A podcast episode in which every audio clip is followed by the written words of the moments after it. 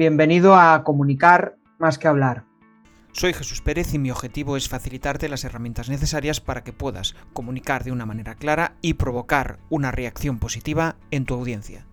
Si eres formador y quieres empezar a convertir seguidores en clientes, accede a crearpresentaciones.com barra taller. Muy buenas, Daniel. Oye, bienvenido. Muchas gracias por aceptar la invitación. ¿Qué tal? ¿Cómo estás? Hombre, en primer lugar, muchas gracias a ti por, invitarme. Es un placer hablar contigo, cafetear. Ya me he tomado el café, o sea que, ya vengo con el café tomado, pero bueno. Y, nada, y también aprovechar para romper una lanza por la, por la parte virtual, ¿no? Porque probablemente tú no estás en Vigo, tú estás en Vigo, ¿verdad? Correcto. Pues tú, estás en Vigo y en Barcelona y probablemente si no estuviésemos lo virtual, pues no, no haríamos este café en presencial, esta charla, o sea que encantado. La verdad es que sí, coincido contigo. A raíz del confinamiento, pues la verdad es que eh, hemos conseguido estrechar lazos con personas que, bueno, probablemente eh, lo virtual se iba, sea más tarde o más temprano, se iba a convertir en algo eh, habitual, ¿no? Pero esto ha forzado un poco a, que pues sea normal tener un socio en Barcelona y trabajar desde Vigo o puedas incluso tener una amistad, una amistad virtual real en la cual conectes con personas de tu misma con tus mismas inquietudes. Oye, para los que no te conozcan, pues eh, Daniel Valverde es eh, un formador, es una persona eh, muy implicada en el mundo de la, formación. viene del mundo de las finanzas, pero ahora mismo él está enfocado en B-Skiller, que es su principal negocio, donde realmente ayuda a formadores a que sus experiencias virtuales sean pues, eficaces, sean visuales y que conquisten a, la audiencia. Entonces, pues nada, a mí siempre me gusta empezar con, eh, hablando de la vida de, la persona que tengo enfrente, ¿no? Y, en este caso, Daniel, sí que quería preguntarte eh, qué ha sucedido para que eh, estés donde estás ahora. Vaya preguntita. sí. no sabría decirte dónde estoy ahora porque yo creo que estamos en, movimiento constante, ¿no? O sea, yo creo que todos estamos probablemente en movimiento constante, ¿no? La verdad es que eh, yo me dedico desde hace muchos años al, asesoramiento de la consultoría, por un lado, y a la formación. ¿no? Y, no me gusta encasillarme, ¿no? yo necesito siempre hacer cosas nuevas, ¿no? siempre tengo esa necesidad. Y respecto a la rama de formación, la parte de mi, faceta de formación, que es la que tú, por la que tú y yo nos conocemos, ¿no? empecé hace unos 20 años más o menos por casualidad. ¿vale? Es más, yo creo que te hará gracia la anécdota, con lo que tú te dedicas, te hará gracia la anécdota que, me pasó. ¿no?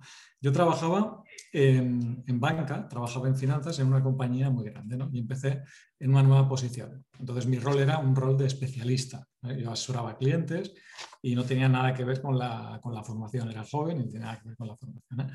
Y entonces un lunes por la tarde empecé en una nueva posición. ¿no?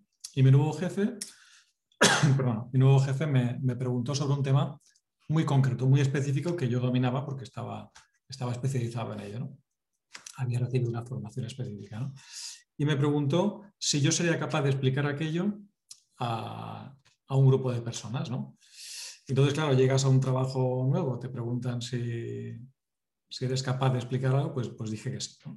Entonces, lo siguiente que me dijo, esto es lunes por la tarde, lo siguiente que me dijo es, el miércoles por la mañana a las 8 tienes que darle esta formación a todas estas personas.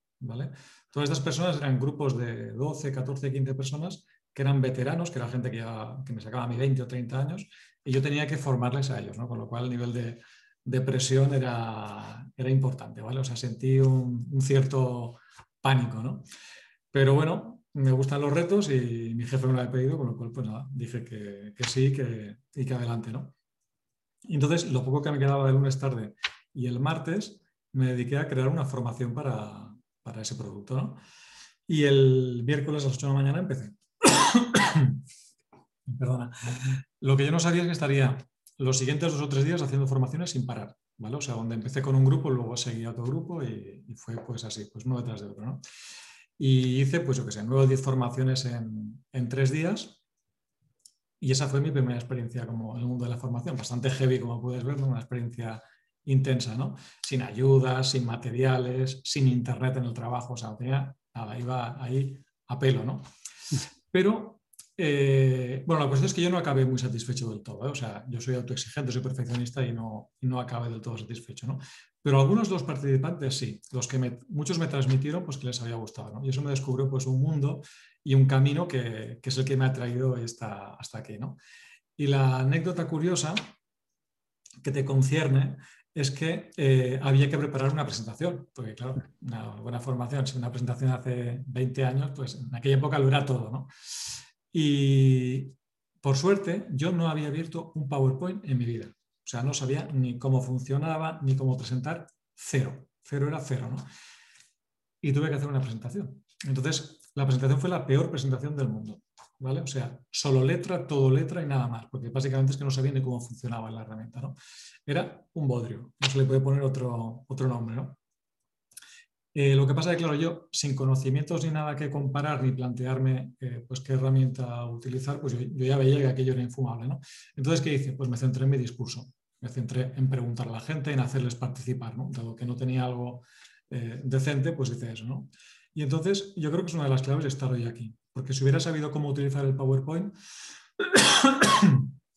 perdona, probablemente me hubiese refugiado en, el, PowerPoint. ¿no? Entonces no hubiese descubierto quizá la magia de la, formación. ¿no? Posteriormente descubrí el, PowerPoint y, era capaz de hacer eh, pequeñas maravillas, animaciones, efectos, o sea que, realmente si hubiese tenido esa arma peligrosa en ese día, pues, pues no hubiese funcionado. ¿no?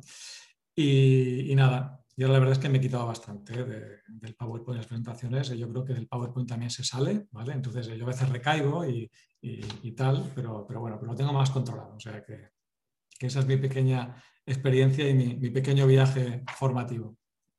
Qué buena reflexión. De hecho, me hace pensar un poco en, lo, que tú dices, me, hace reflexionar sobre qué es antes, ¿no?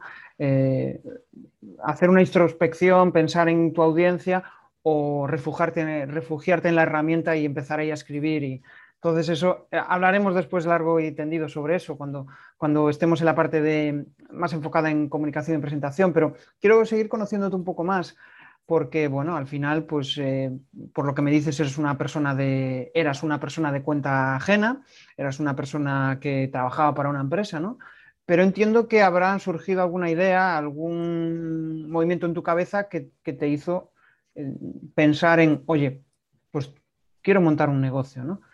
¿Cuál fue esa clave? ¿Qué hizo cambiarte el chip? ¿Por qué decidiste emprender? Yo creo que la, clave es siempre la misma, que es eh, poner al cliente en el centro. Entonces, cuando trabajas para una empresa grande, muchas veces tienes que bregar con, determinadas cosas que, bueno, que a veces no te hacen sentirte del todo satisfecho. Entonces, sueñas a veces, fantaseas con que si la empresa fuese tuya, pues harías lo que querrías. ¿no? Pero para mí parte de la base siempre de, cliente en el centro, saber qué quiere, qué necesita, construir con el cliente, ¿no? validar el resultado con, el cliente. ¿no? Para mí, la clave de cualquier negocio es, esta, es responder a una necesidad real existente. De hecho, cuando pensamos en necesidades, muchas veces, eh, y pensando en necesidades de cara a la venta, parece que tenemos que generar esa necesidad, ¿no? Pero yo creo que eh, a base de formarnos, a base de entender realmente lo que necesita el cliente, pues eh, nos cambia el chip, ¿no? Y hablando de formación, sí que, sí que me gustaría pues preguntarte, eh, como emprendedor que eres y como al final como emprendedores necesitamos estar formándonos constantemente, ¿en qué cuestiones sueles tú formarte en tu día a día? ¿Qué cuestiones son las que más te llenan para aprender y, y al final pues para ser polivalente, ¿no? Porque como emprendedor necesitamos eh, saber un poco de todo. Pues mira, eh, yo soy demasiado curioso como para renunciar fácilmente a, nada. ¿eh? O sea, yo no tengo ningún problema a la hora de, elegir. Antes miraba los periódicos, me los leía de pe a pa, los periódicos en papel. ¿no? Todo, me interesa. ¿no? Realmente tengo, yo creo que a veces es una virtud y muchas veces acaba siendo un defecto porque te impide focalizar, te, te dispersa, ¿no? Pero tengo esa vena curiosa. Entonces, dado que hay demasiada oferta, eh, pues, pues a mí me gusta todo, todo lo que es formación me gusta, además me gusta cada vez más. Eso sí que es una auténtica droga, ¿no? Porque cuanto más eh, tienes, más quieres. O sea, yo no veo, veo gente que, ya no quiere formarse y yo me gustaría formarme, no, sé si es muy exagerado hasta el día que me muera, pero bueno, pero mm, seguro que mientras esté en activo y cuando no esté en activo y a lo mejor tenga más tiempo, pues seguramente pues aprenderé idiomas, no sé, alguna cosa que sea, eh, o, alguna cosa por pura vocación, ¿no? Yo creo que, que ese día llegará, ¿eh? Pero y mientras tanto, lo que me gusta hoy en día es lo que puedo aplicar. Entonces, yo creo que todo lo digital, cualquier tipo de herramienta digital es, es, importante para, el trabajo, para ahora. Lo que tenga que ver con creación de contenido, creación de vídeo, también me tira mucho. Genial. Entiendo que habrá cuestiones que no te gusta formarte o hay cuestiones que dices, Buah, qué, coñazo, ¿no? ¿Qué haces con eso, con ese tipo de cuestiones? ¿Te formas o prefieres externalizar ese tipo de, cuestiones? Bueno, yo creo como todo, ¿eh? o sea, yo creo que las claves de externalizar algo son muchas, o sea, no, hay, no es, un, es multifactorial ¿no? la hora de tomar una decisión, ¿no? Pero yo, eh, desde luego que me formo también lo que no me gusta, si creo que es importante, me formo. Yo creo que aparte de hacer lo que te gusta, te tiene que gustar lo que hagas. Entonces yo soy un, un, apasionado defensor de, de, este lema, ¿eh? yo lo utilizo como, mm. como, un pequeño lema, ¿no? Entonces, si lo hago, eh, consigo que me guste. No, me planteo, no me martirizo pensando que esto es eh, pues, algo que no me gusta, que tal, que no sé qué, en absoluto. Entonces, eh, pues lo hago con, yo creo que lo hago con gusto, ¿eh? aunque sea algo que a priori no es lo que más me, interese. Genial. De hecho, estaba pensando un poco la reflexión que decías antes, ¿no? que, te gustan muchas cosas, que te gustaría formarte en, en multitud de cuestiones. Yo, también me siento identificado en ese aspecto. Y de hecho, el otro día escuchaba un concepto nuevo para mí, que es multipotencial, ser multipotencial. Y al final que es una persona, pues eso, dispersa, que le gustan multitud de cosas, ¿no? Y que le cuesta hacer foco en, uno mismo, ¿no? perdón, en, una tarea en cuestión. Y no sé, si, no sé si tiene algo que ver con emprender, pero muchas de las personas que suelen emprender, pues tienen ese perfil, ¿no? De, persona curiosa, inquieta y, que al final que no, culo inquieto que no se centra en nada y que al final, pues, atiende a muchas cosas. Y, y de ahí esa, preocupación por el, por el cliente. Yo creo que con lo que, con lo que has comentado, momento que se ponen muchas etiquetas, ¿no? O sea, parece que necesitamos ponerle nombre a absolutamente todo, ¿no? Entonces, no sé si, si, si yo quepo o cualquiera puede caber en, en, este tipo de etiquetas, ¿no? Pero lo que sí que es es que eh, la versatilidad, ¿no? Para mí es un valor, ¿no? Siempre lo ha sido, ¿no? siempre me ha gustado sentirme eh, versátil, sentirme adaptable a los cambios, ¿no? Y, al final, no sé si eso probablemente tenga más connotaciones positivas que negativas, o al menos yo lo veo así, si no, no lo buscaría, ¿no? Pero tampoco creo que, tenga que ser algo positivo o negativo per se. Yo creo que depende de lo que hagas, ¿no? Entonces, eh, es más importante que encuentres tu sitio, ¿no? Y, creo que talentos tenemos todos, no sé si talento, pero talentos, muchos talentos tenemos todos, ¿no? Entonces, si tú eres capaz a través de tus potencialidades de, de encontrar eh, diversos caminos. Yo creo que eso es, que eso es fabuloso, ¿no? Y a veces hablando con clientes, con empresas grandes, ¿no? Es uno de los temas eh, recurrentes cuando hablamos de, la parte de recursos humanos, ¿no? De cómo las empresas tienen una cantidad de talento asombroso dentro, pero a veces es eh, difícil gestionarlo o encontrar esos diferentes talentos que la gente tiene. Entonces, si conseguimos hacer un poco aquello para lo que somos buenos, pues evidentemente el rendimiento aumenta. Yo creo que es algo muy evidente. Sí, sí, sin lugar a duda. De hecho, al, final, pues eh, yo creo que ahí la, cuestión es encontrar la inspiración, ¿no? Aquella cuestión que nos, que nos mueve. Y hablando de inspiración, al final nosotros eh, como emprendedores, como empresarios, lo que necesitamos es inspirar a aquellas personas que se cruzan en nuestro camino. ¿no? Al final, pues tenemos que inspirar a alumnos, tenemos que inspirar a nuestros clientes. ¿Cómo haces tú esa, esa tarea? Mm, yo creo que eh, es una pregunta difícil esta. ¿eh? Yo creo que incluso eh, es, podría ser hasta pretencioso responderla. ¿no? O sea, yo no sé si habrá algún alumno mío que se haya inspirado, supongo que sí, que algún, algún despistado habrá, ¿no? Pero, pero yo creo que si lo logras, cualquiera es desde la autenticidad, desde tu esencia, sin imposturas. O sea, cuando inspiras a alguien, yo creo que siempre tiene que nacer desde el ser tú mismo. Entonces habrá veces que inspirarás a, unos y a otros no, no, De las cosas que quizá me ha costado más tiempo de, aprender, eh, aunque las sabes en la teoría, pero realmente no, no las sabes en la práctica, no te la aplicas, ¿no?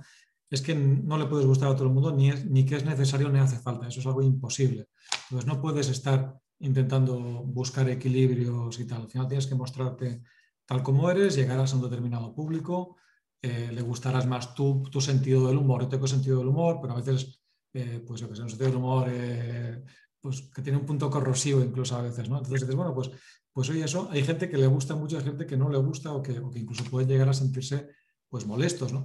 Entonces, bueno, pues tienes que vigilar, no tienes que pasarte, tienes que tener mesura, ¿no? Pero al final tú tienes que ser como tú eres, ¿no? Y eso al final te da pues, pues un, círculo de amistades, un círculo de, de, personas que pueden contratar tus servicios si esto lo trasladas a una oferta, una propuesta de valor. ¿no? Sí, de hecho, al final, realmente lo, lo que estoy pensando de lo, que dices, ¿no? Eh, es que eh, por nuestra forma de comunicar, por nuestra forma de hablar, al final vamos a ser propensos a conectar con un tipo de personas y con otros, pues igual no vamos a conectar de la, misma forma, ¿no? Y, ahí va una de las preguntas que yo quería hacerte, que al final es, pues, ¿cómo, cómo consideras que es tu forma de comunicar? ¿Cómo es tu forma de, conectar con, tu audiencia o con, la gente con la que trabajas? Mm, me gustaría creer que es más directa de lo que en realidad es. O sea, a mí me gusta eh, me gusta la asertividad y me gustan los mensajes directos, ¿no? Entonces, la limitación que tengo es que a veces me enrollo, me enrollo bastante, ¿no? Pero, por ejemplo, por escrito suelo dejar más claro el mensaje, ¿eh? O sea, dejo mensajes que, queden claros, viendo que no haya malos entendidos. ¿eh? Eh, durante una época, por ejemplo, enviaba muchos mails masivos, a lo mejor a, a 2.000 personas en una organización, y eso generaba también a veces, pues, feedbacks, dudas, preguntas, malos entendidos. Entonces, había que obligarse mucho a ser muy claro y muy explícito para, que no hubiese dudas, ¿no? Y aún así la gente te llamaba, pero es diferente cuando te llamaban, entonces decías, oye, pues mira, en la línea número 3, en el punto tal, está clarísimo, ¿no? Porque a veces estaba, estaba muy claro. Es diferente eso a, ver que realmente te has equivocado y entonces tienes que volver a reexplicar, ¿no? Entonces yo creo que, que, en el mensaje escrito sí en el, y en el, en el verbal me gusta, eh, cuando lo observo sobre todo, me gusta sobre todo esa asertividad. ¿no? Y luego también creo que, que, es una virtud ser conciso, y yo pues no la tengo, ¿no? pero se puede ser a veces directo sin ser conciso. ¿vale? Entonces a mí sí que me gusta el, el, hecho de ser directo, ¿no? porque al final comunicas con un fin. ¿no?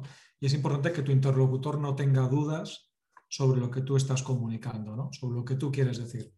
Yo creo que eso es importante. De hecho, esto me hace, me hace pensar en, que realmente lo que es eh, el trabajo de comunicación a través de un medio escrito eh, implica un nivel de síntesis, un nivel de simplificación que igual en el oral pues, no, es tan, no es tan necesario. Y, tal como dices tú, pues que, bueno, te has visto envuelto en, un trabajo en el cual pues, eh, recibías constantemente un feedback crítico. No sé en qué aspectos te, pudo influenciar o, te ayudó a mejorar tu nivel de síntesis o tu nivel de simplificación a la hora de, escribir. Si tuvieras que decirnos cómo ha cambiado ese proceso de simplificación por tu parte o, cómo lo haces, ¿no? ¿Cómo, haces ese proceso de simplificación? ¿Cómo dirías que es? Eh, yo creo que el proceso de simplificación siempre nace de, coger las ideas, de extractar las, ideas fuerza. ¿no? Yo creo que ahí la formación ayuda bastante, porque si tú creas una formación, tienes que, servir a unas ideas fuerza. ¿no? Entonces, eh, lo más importante es que todo lo que envuelva eh, a, tu comunicación, tanto oral como escrita, como lo que sea, nunca machaque esas ideas fuerza. Entonces, las ideas fuerza tienen que ser centrales en todos los sentidos, eh, si hay demasiado texto que no debería ser nunca en ningún caso, pues las ideas fuertes tenían que estar al principio, porque si no la gente puede llegar agotada al final y, no leerlo. ¿no? Tienen que estar separadas eh, del resto, no pueden estar intercaladas, mezcladas, etc. yo creo que lo más importante es eso. Y una idea fuerte hay que explicarla de una forma muy clara. O sea, hay que explicarla con una, con una palabra, ¿no? con, una, con una frase, una frase corta. ¿no? Yo, por ejemplo, la idea fuerza en nuestras formaciones, la idea fuerza más potente es que en online el tiempo es oro, es una de las ideas fuerza. ¿no? Y al final es una idea muy corta y recurrimos muchas veces a ella. ¿no? Entonces se habla de esta idea fuerza desde diferentes perspectivas, pero al final llevando a lo mismo. Llevando a lo mismo. Oye, en online el tiempo es oro. ¿no? Por tanto, y ahí pueden nacer subideas o desglose de esa idea. Pues no puedes hacer presentaciones en online muy largas, porque en online el tiempo es oro tienes que sacar contenidos de tu sesión fuera de la sesión para aprovechar el tiempo síncrono, porque no la hay el tiempo es oro, ¿no? Y así, y siempre le das vuelta a la misma idea fuerza. Entonces, si, consigues trasladar eso y tienes dos, tres ideas fuerza, yo creo que puedes ir a, morir con tus ideas fuerza en cualquier, en cualquier caso, sea una formación, sea una comunicación informativa, sea cuando sea. Bueno, poco a poco vamos conociéndote un poco mejor, ya sabemos de dónde vienes, cuáles son tus inquietudes, en qué sueles formarte, en qué cuestiones te gusta mejorar. Vamos a entrar en un apartado más enfocado hacia el mundo de la presentación, ¿no? que al final pues, es un mundo que a, ti también te gusta, pues como formador al final eh, te has visto envuelto en muchísimas presentaciones. ¿no? Y cuando piensas en presentación, ¿en qué, ¿en qué estás pensando realmente? ¿En el discurso? ¿En el PowerPoint? ¿Qué es para ti esa presentación? A mí si me dices presentación, eh, simplemente presentación sin contexto, ¿vale? Tiene muchas derivadas, ¿no? Pero yo pienso eh, en discurso, por supuesto, pero también pienso en, una interacción, interacción y ajuste con, el participante también. Pienso mucho en ello. ¿eh? Y pienso en un discurso porque yo creo que, que prepararte el discurso, prepararte eh, como quieras llamar, un discurso, lo que vas a explicar, un guion, yo creo que es un síntoma de respeto también. Entonces, yo creo que es, que es interesante. Ahora, eh, es respeto, es profesionalidad, pero nunca debe ser un corsé. O sea, el, discurso tiene que ser algo para, crearlo, para escribirlo, para interiorizarlo y para no utilizarlo luego, para tenerlo como, como, una nota a pie de página, ¿no? Pero no puede ser eh, quien domine, tienes que tener la capacidad para, en cualquier caso, se te cierra el ordenador, se te cierra la libreta, lo que sea, tienes que, poder ir con tu, discurso. ¿no? Entonces, para mí la presentación sería pues quizá la suma de, varias cosas. ¿no? Pero si pienso en presentación, eh, sin esa parte de contexto, probablemente mire más la herramienta, a lo físico. Sí, de hecho, yo creo que es un, error común, ¿no? Muchas veces piensas en presentación y es el, propio PowerPoint, ¿no? la, herramienta que usas para trasladar el mensaje.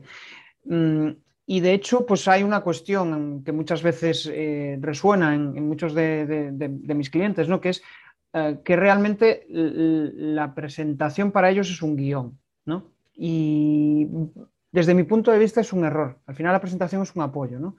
¿Qué opinas tú de esto?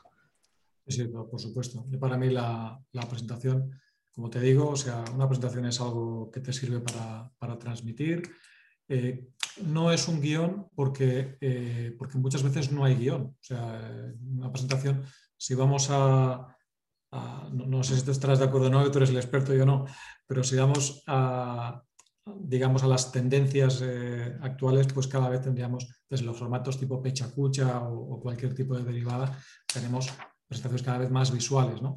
Entonces, pretender utilizar la presentación como un guion, cuando muchas veces solo tienes imágenes conceptuales y poco más, pues se podría quedar muy pobre. Entonces el guion, lo tengas o no lo tengas, tiene que ser algo paralelo, que, que dialogue, que baile junto con la presentación, ¿no? que yo creo que, es interesante, pero no tiene que ser el, propio guion. Hay que sacar el contenido y hay que sacarlo totalmente de la presentación. El contenido lo tienes que poder explicar tú, con, con palabras en este caso.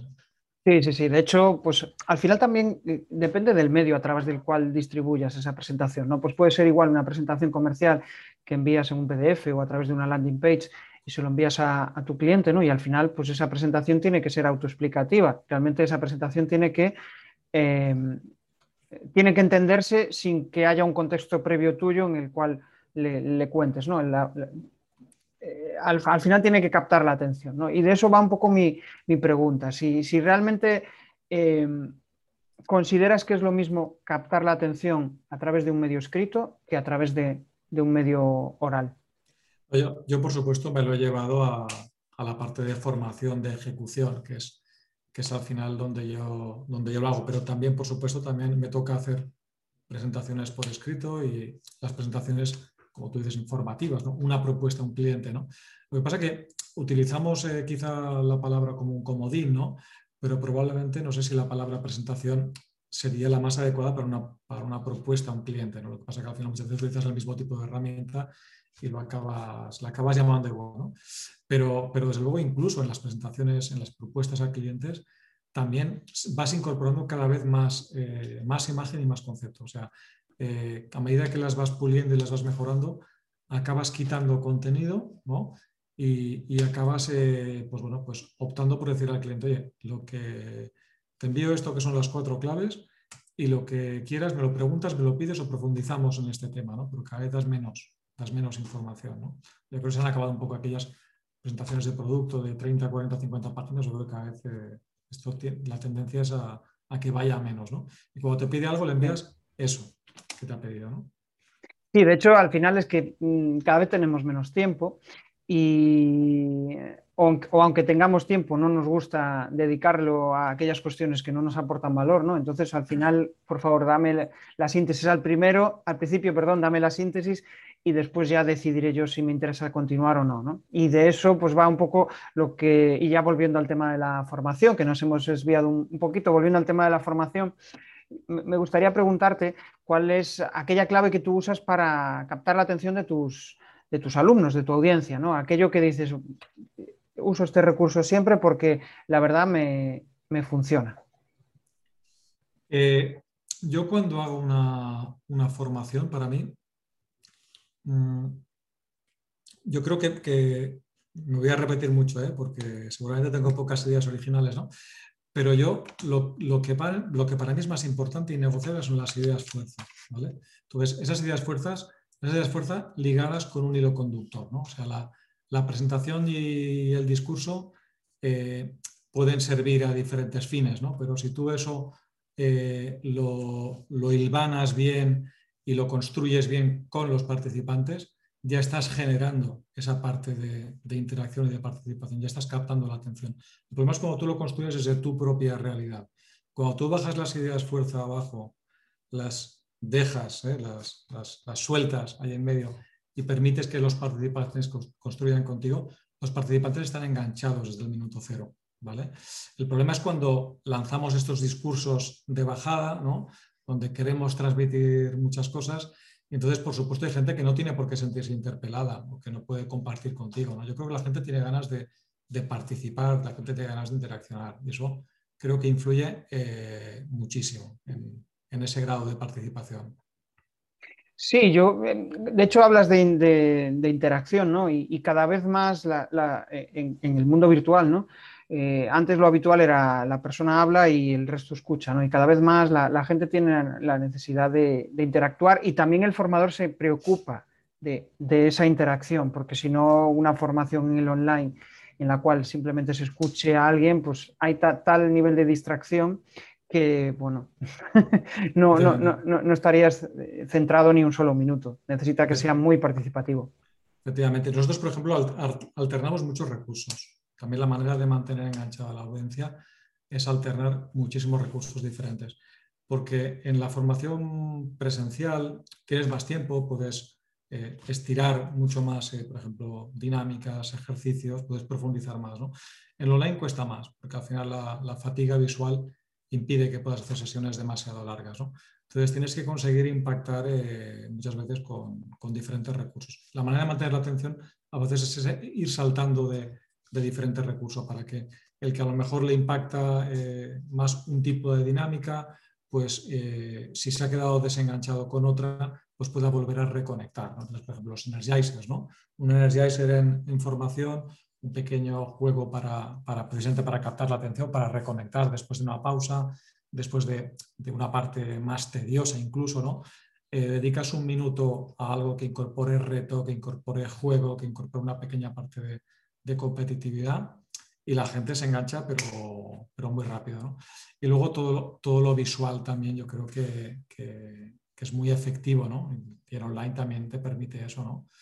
Entonces, eh, bueno, pues yo creo que, son maneras de tener enganchada la audiencia.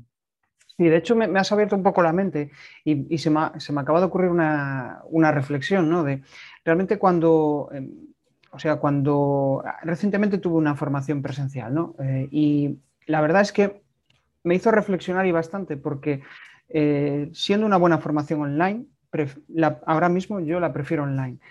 Y obviamente la presencial, pues el contacto con las personas, la conexión con ellos es diferente, ¿no? Y eso es quizá para mí la principal ventaja.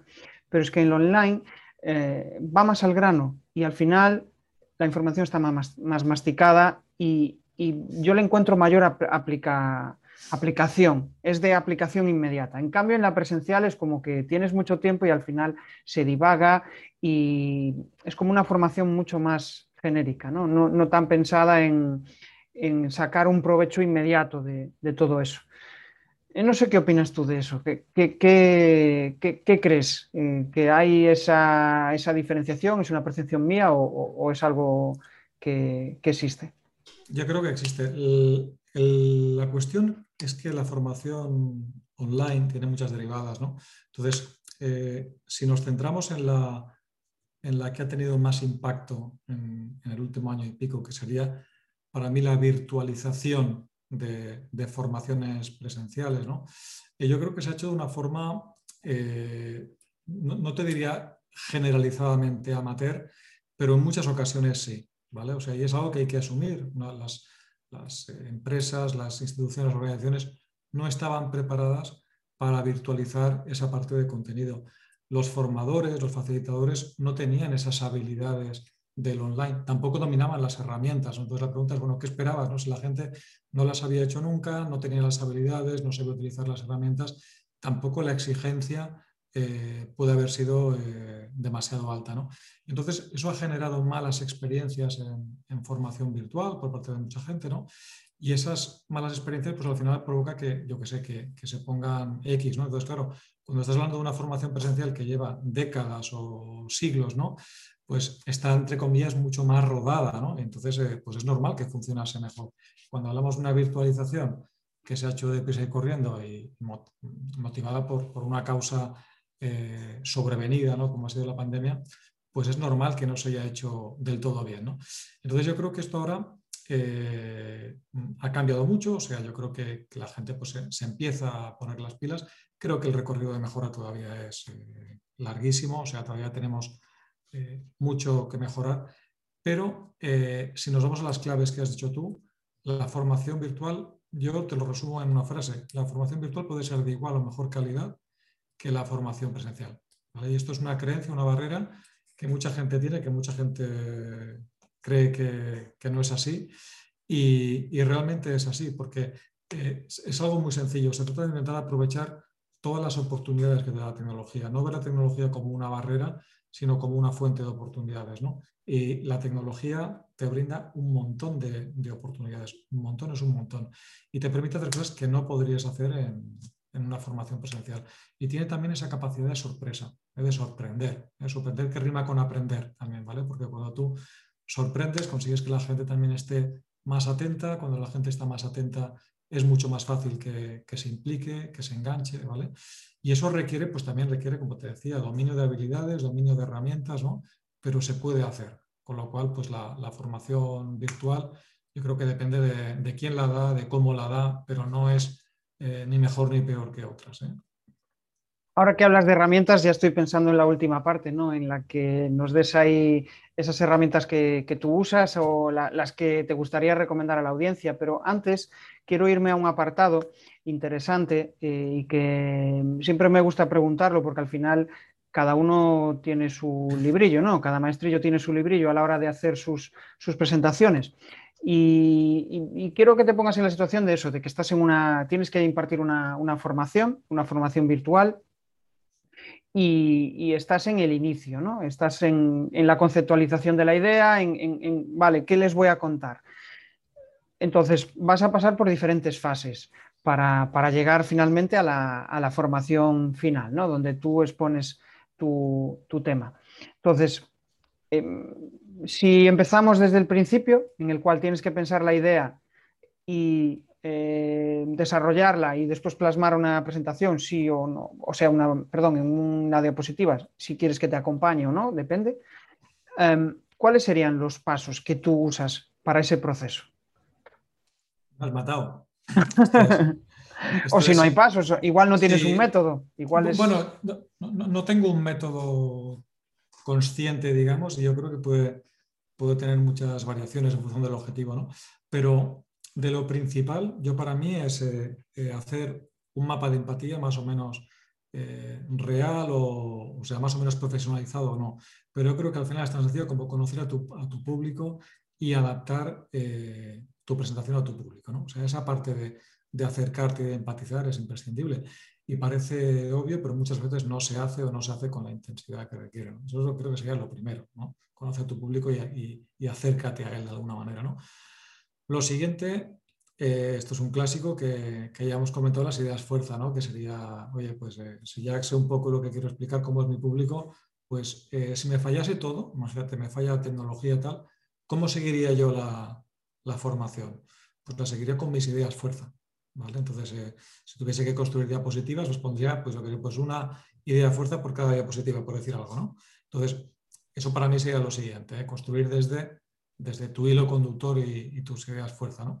Luego, el discurso vendría después, ¿no? Ya tengo claro pues, eh, lo que quiero explicar y tal, pues entonces a lo mejor de ahí pues eh, hilvanas un discurso, eh, pues como hemos comentado, como una guía flexible, ¿no? Un discurso no tiene que ser algo, algo que no puede ser un corsé rígido, sino tiene que ser algo donde tú puedas moverte, ¿no? Y luego, pues probablemente pues construir ya la propia, la propia presentación, ¿no? quizá eh, siempre con recursos virtuales, con recursos visuales de apoyo, ¿vale? Que yo creo que lo importante es, como tú bien decías, que, la presentación sea un apoyo, no puede ser el guion, ¿no? Entonces el recurso visual que va a ir como contenido dentro de la presentación tiene que ser, eh, tiene que ser un apoyo y por eso es tan importante que sea algo visual que entra mucho mejor, ¿no? Yo quizá lo construiría más o menos así, ¿eh? Cierto, de hecho, al final, pues cuando estamos haciendo una presentación ¿no? y, cuando pasamos por diferentes fases, vamos utilizando diferentes herramientas, ¿no? Pues desde el famoso PowerPoint hasta, pues eso, lo que hablas del mapa de empatía, ¿no? Que hay herramientas muy, muy, muy chulas donde puedes eh, pues, empatizar al máximo con tu audiencia y saber cómo enfocar ese mensaje. ¿Qué, herramientas vas usando tú en los diferentes procesos? o eres más de, de improvisar. No, o sea, yo improviso en el directo, que sería esta parte que, hablábamos de tener, tener un guion, un discurso, haberlo preparado, eh, pero luego sentirte libre para saltarte y romperlo todas las veces que haga falta. ¿no? Pero las herramientas no se improvisan, las herramientas son muy importantes en, en, la formación y hay que dominarlas. Si haces formación online, tienes que dominar muy bien las herramientas. Y yo las que utilizo, yo creo además vivimos una edad de oro en, las herramientas digitales. Ha habido una eclosión, los modelos también de negocio del, freemium que te permiten acceder a una herramienta, testearla sin, ningún coste. A ellos les permite, a los desarrolladores les permite mejorarlas porque las probamos muchísimas personas y tienes versiones incluso básicas espectaculares. Te permiten luego elegir y decir, oye, pues si quiero coger esta de pago, pues ya la has testeado, sabes lo que necesitas, con lo cual yo creo que es fantástico. O sea, para mí el, eh, la parte de herramientas digitales es súper necesaria, brutal, y me quedo alucinado, a veces pienso y digo, ostras, dentro de 10 años, ¿qué no habrá si tenemos ya esto? Y dentro de 50, ¿qué será lo que haya? ¿no? A veces me, me, quedo sorprendido ¿no? con, con, esta gran capacidad de, de mejora e innovación. ¿no? Y por tanto, pues yo soy un, un fan. ¿no? Entonces te diría que, que, utilizo las para presentar, que al final también lo que tú, lo que tú más me preguntas es es para presentar. ¿no? Eh, utilizo PowerPoint, por ejemplo, ¿no? utilizo Canva, que yo creo que también es un buen generador de, presentaciones. Eh, utilizo Prezi, quizá no del todo, ¿no? Y últimamente, por ejemplo, hemos desarrollado presentaciones enteras con Mural, que es una herramienta que no eh, se utiliza para, para, presentaciones, pero bueno, nosotros hemos desarrollado, pues hemos hecho un desarrollo, digamos, propio a raíz de, de una pequeña idea que se nos ocurrió, ¿no? Y en vez de coger la formación y presentarla pues, en, un PowerPoint, pues hacemos una formación entera en un gran mural. ¿vale? O sea, creamos un gran mural y lo utilizamos tanto como presentación, como para repositorio de, de donde está la teoría, como las dinámicas. Y la verdad es que está teniendo un exitazo. O sea, los clientes eh, les está encantando porque, porque tienen toda, lo tienen todo en un formato que es un poco, que es un poco diferente. Entonces, las herramientas son tan versátiles que te permiten tener esa parte creativa, ¿no? Puedes, puedes hacer realmente de, todo, ¿no? Yo creo que es, muy interesante. Estaba viendo la herramienta eh, Mural. Mm, eh, al final veo que es un concepto similar a Padlet, ¿no? Al final es un muro, bueno, Padlet quizás sea más básico, pero es como un muro, eh, para que la audiencia la conozca, ¿no? Es como un muro donde tú vas poniendo posits, lo vas alimentando de contenido y entiendo que la audiencia, o sea, perdón, los alumnos tienen una parte muy importante de participación, ¿no? Donde alimentan de ideas eh, o sea, los conceptos que, traslada el docente, ¿no? Entiendo que va por ahí. Sí, la, eh, Padlet, o sea, la diferencia principal, Padlet es un sistema guiado. Entonces, Padlet tienes las, las, típicas estructuras, también lo utilizamos mucho, ¿eh? Padlet, pero podría ser algo híbrido entre un muro y un trelo, ¿no? Porque Padlet, pues tienes esta parte más guiada donde tú puedes colocar determinadas cosas. Mural lo que tienes que al final es un lienzo en blanco. Entonces, como lienzo en blanco que es, eh, podría parecerse incluso eh, lejanamente al PowerPoint porque tú puedes poner encima lo que tú quieras, ¿vale? Puedes poner eh, posits, como has dicho, que es la, función más conocida o la principal, pero también puedes poner imágenes, ¿no? Entonces, en el momento que puedes llenar el buro con lo que quieras, pues puedes poner lo que tú quieras, texto, imágenes, lo que tú quieras, ¿no? Y, creo que, bueno, que esa versatilidad, si sabes sacarle provecho, es la que, es la que te permite hacer cosas diferentes. ¿no? Entonces yo creo que, eh, que este tipo de herramientas van incorporando cada vez más funcionalidades. ¿no? O sea, te das cuenta de que cualquier herramienta pues, va evolucionando, evolucionando. ¿no? Entonces, si tú estás más o menos al día y la conoces, el hecho de conocer cosas que funcionan en otras herramientas te permite llevártelas ahí. Entonces te preguntas, ¿y por qué no puedo hacer esto que hago con aquella herramienta con esta? ¿no? A lo mejor exactamente lo mismo, no, pero descubres cosas, ¿no? Con lo cual tiene una parte súper interesante. Sí, es interesante, la verdad. Eh, no, había, no había oído hablar de, Mural, la verdad, no, no la había. Y me parece interesante el, enfoque de, trabajo. Eh, quizá incluso tiene cierta similitud con, con Miro.es, que también es, otra. Sí, sí. Que Miro, la verdad es que me parece muy, muy útil. Bueno, hasta aquí ya hemos eh, visto bastantes eh, cuestiones sobre cómo presentar contenido. Al final, pues como formador es una de tus patas más importantes, ¿no? Tener que presentar ese contenido, cómo hacerlo, cómo mostrarlo. Hemos conocido un poco más de ti y ahora nos vamos ya al último apartado donde vamos a hablar de otra cuestión que es súper importante para los formadores, que es, bueno, pues conectar con nuestra audiencia, eh, conectar a través del contenido, puede ser contenido a través de redes o puede ser contenido a través de blog o de la propia página web. Es fundamental pues, para eh, poder eh, atraer clientes o poder atraer a aquellos alumnos que puedan interesarse por nuestro contenido y por nuestras formaciones. Entonces, yo creo que hay una pata muy importante a la hora de generar contenido y es el tema de generar conversación con esa audiencia. ¿no?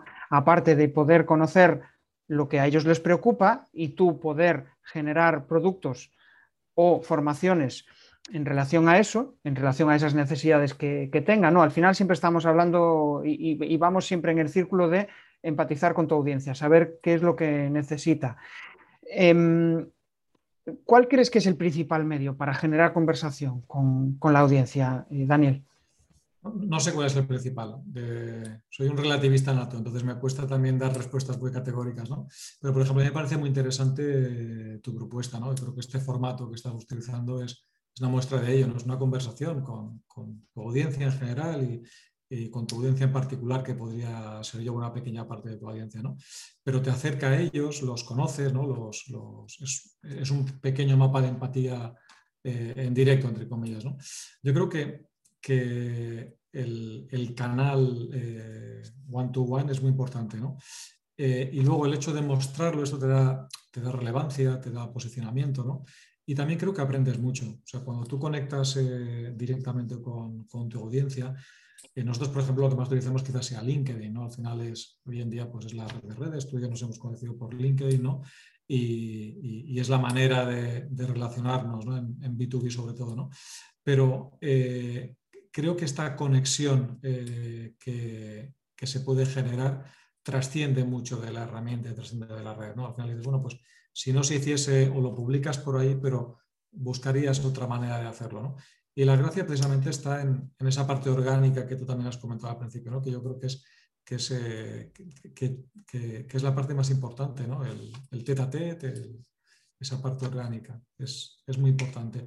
Lo demás una red puede estar posicionada en la red un día, por lo que ya sabemos todos, te cambian el algoritmo y, no sabes, eh, o te cambian, yo qué sé, pues si cambian el pricing, pues a lo mejor mucha gente eh, va a tener que salir, va a ser expulsada de esa red. ¿no? Entonces, eh, al final esto es un camino, es, es, un camino, pero no es el único camino. ¿no?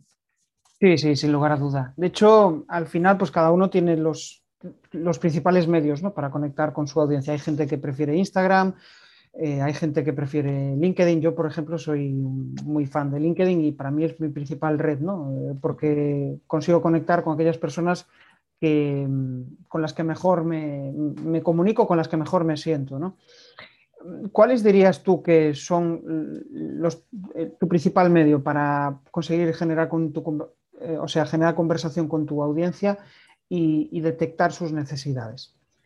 Nosotros básicamente el, explotamos eh, LinkedIn y luego eh, a través de la newsletter intentamos conversar con, nuestro público. Lo que pasa es que la newsletter al final es un canal más unidireccional, por más que luego tengas y recibas feedback y la gente también te, responde y es y súper chulo, te permite mejorar, pero no es lo mismo que el LinkedIn. LinkedIn es más automático y la gente se aviene a participar más. Entonces, cuando tú generas eh, encuestas, preguntas, posts, reflexiones, artículos, la gente enseguida, enseguida te responde. Yo creo que es muy importante porque te da muchas pistas. Creo que hay que estar también muy atentos porque no todo el mundo te responde, al final responde una pequeñísima fracción de tu audiencia. ¿no? Entonces hay que estar muy atentos y saber sacar el, grano de la paja. ¿no?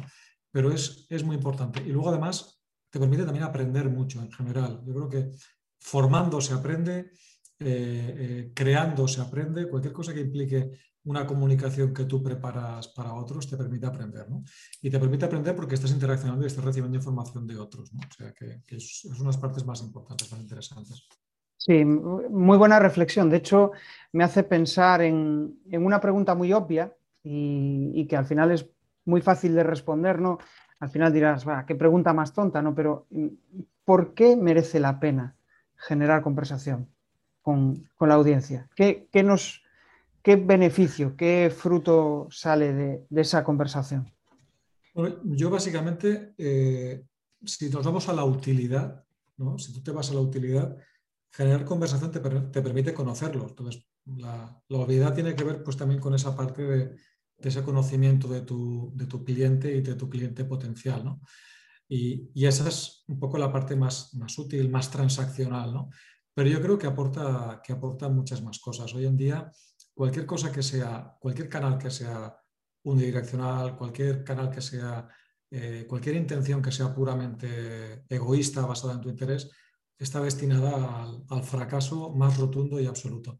Hoy en día tienes que crear con eh, más gente, tienes que, aprovechar todas las bondades del networking, tienes que participar y dejar que participen también en tu, en tu propio proyecto. ¿no? Entonces esas conversaciones te permiten eso, te permiten eh, vivir en un mundo que es colaborativo. Entonces yo creo que, hoy en día eh, pretender trabajar y trabajar desde redes, eh, obviando que el mundo es colaborativo, yo creo que es un, gran error. Con lo cual esa conversación permite esa colaboración que es súper, súper importante. Te hace mejor profesional, te acerca a, personas que, no llegarías de otra manera. ¿no? Una fuente de ventajas inagotable. Sí, sí, sí. de hecho, realmente la, eh, para mí la, conversación es como esa primera conexión, ese primer, esa primera fuente de atracción. Y después, pues obviamente, esto, hay una frase que me gusta mucho decirla y es, yo no quiero vender, yo quiero que me compren, ¿no? Y al final es eso, es el inicio de esa relación, que realmente eh, valoren tu trabajo y si finalmente la persona eh, quiere trabajar contigo, pues, pues adelante. Pero esto no es una fase de, convencerle de, que tú eres el mejor, sino al final es, yo creo que es convencerle de que eres una persona confiable, en la cual puede confiar. Esa es la, base. ¿no? Hablamos de contenido y ahora también quiero hablar de, herramientas, ¿no? porque al final, pues a la hora de generar contenido, tenemos diversas herramientas. Y yo te quería preguntar cuáles son las esenciales para, tu negocio.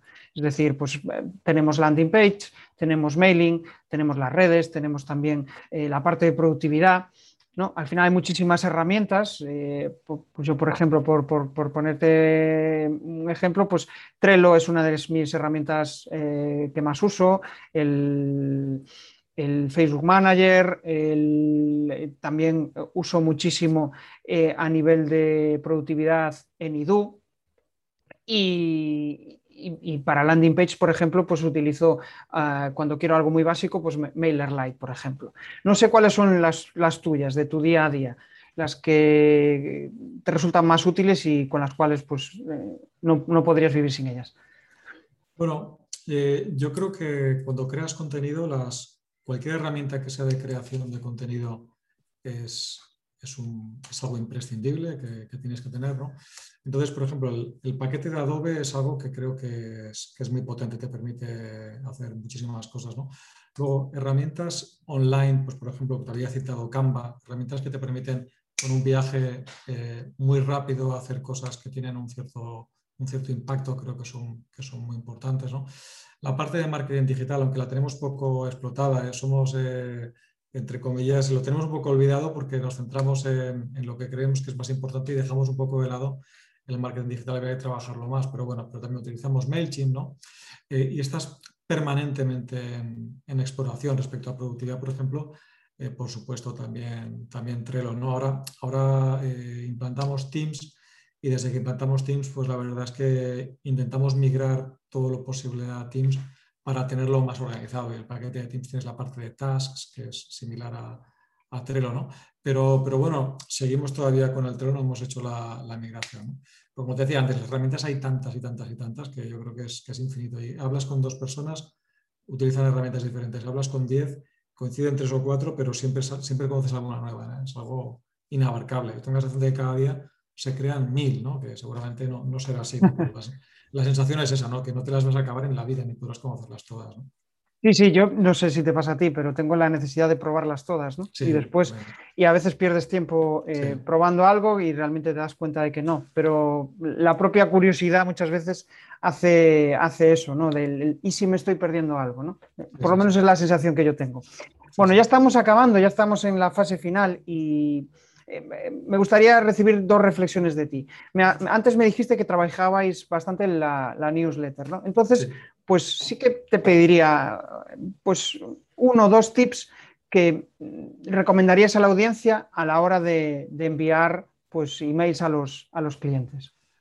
Tengo que decirte que no soy un experto. Una cosa es que, es que sea consciente de la importancia que tiene el email marketing, de que no quiero, eh, digamos, mmm, no quiero depender excesivamente de, de, redes externas. Al final, tener tu propio eh, email marketing yo creo que es muy importante, ¿no? Pero no somos expertos. Entonces, yo para mí, el único tip así que me atrevería a decirte sería quizá eh, que lo que funciona es hablar de ti, de tus experiencias personales, de tus vivencias reales, ¿no? Que todo lo demás sí que es verdad que va bien comentar y tal, pero en una newsletter yo creo que tienes que hablar mucho de, de ti y de tus experiencias personales, creo. O sea, así como para el producto tienes que empatizar mucho con tu audiencia y tal. Yo creo que los newsletters es ese espacio donde, donde puede pesar mucho que seas capaz de, hablar desde tu esencia y desde tu realidad y buscar esa conexión a través de eso. Fenomenal. Y ya, pues, por mi parte, la última pregunta, y ahí quiero que le des pues, una recomendación a, a, la, a, la, audiencia. Y realmente ponte en esa situación de una persona, un profesional, un formador que está empezando a trabajar y que se estrena en el online. Ya, ya lleva tiempo, no tiene por qué ser un iniciado en el mundo de la formación, sino que ya lleva un tiempo trabajando eh, presencialmente, pero bueno, se va a estrenar en el online, quiere empezar a compartir contenido, quiere empezar a conectar con aquellos posibles clientes, con aquella audiencia que, le, bueno, con la que quiere compartir sus, sus inquietudes y, y, al final pues está, se encuentra perdido, ¿no? No sabe cómo crear un curso online, no sabe cómo conectar con su audiencia, ¿qué primer paso le recomendarías a esa persona? Yo también puedo ser muy obvio, ¿eh? pero eh, lo principal es formarnos. Entonces, eh, es algo muy obvio, pero a veces los formadores, no sé por qué, pero me he encontrado con, formadores que no han sido capaces de hacer ese salto del, del presencial online. ¿no? Entonces, la entrega en el online no tiene nada que ver con la entrega presencial. Las skills, las habilidades que tienes en presencial no funcionan muchas veces en online, se requieren habilidades, dominio de habilidades y herramientas eh, diferentes. Entonces, la buena noticia es que todo esto tiene arreglo, o sea, no, para alguien que además ya tiene ese viaje, como tú dices, eh, pues puede costar un poco menos, un poco más, pero si eres un buen formador, un buen facilitador, en lo presencial también lo serás en online, pero tienes que formarte específicamente, sobre todo en herramientas y en habilidades, que es lo más, habilidades y herramientas quizá en este orden, ¿vale? Entonces yo, el primer paso sería un poco ese, ¿no? Luego te diría dominar las plataformas, porque hoy en día las plataformas son muy importantes. Si estás formando y quieres, yo que sé, dividir por grupos, es importante dominar como Zoom o como Teams, haces los breakouts, la división de salas, etc. ¿no? Las herramientas digitales que, que hablábamos, ¿no? asumir ciertas las consignas, las claves, reducir tiempos, saber gestionar las emociones en, el online. ¿no? Yo creo que, empezaría por ahí. Fenomenal. Oye, pues nada, como mensaje final, pues sí que me gustaría que eh, si quieres eh, darnos una reflexión abierta, lo que tú quieras comentar, y danos también, pues obviamente, tus coordenadas o eh, un link a donde quieras enviar a la audiencia en caso de que quieras ofrecerle algo. Te dejo la vía abierta. Pues muchas gracias. Bueno, yo básicamente, quizás si tuviese que que resumir eh, y entronca también con, la propuesta de valor de, mi empresa sería que conseguir una formación virtual eh, de igual o mejor calidad que una presencial es posible. Yo creo que hay mucho tabú, mucha creencia errónea, falsos mitos provocados por, eh, por, este momento de pandemia que hemos vivido y que ha llevado a hacerlo todo un poco deprisa y correcto. ¿no? Pero si tú ves la tecnología como una oportunidad, no como una barrera, ¿no?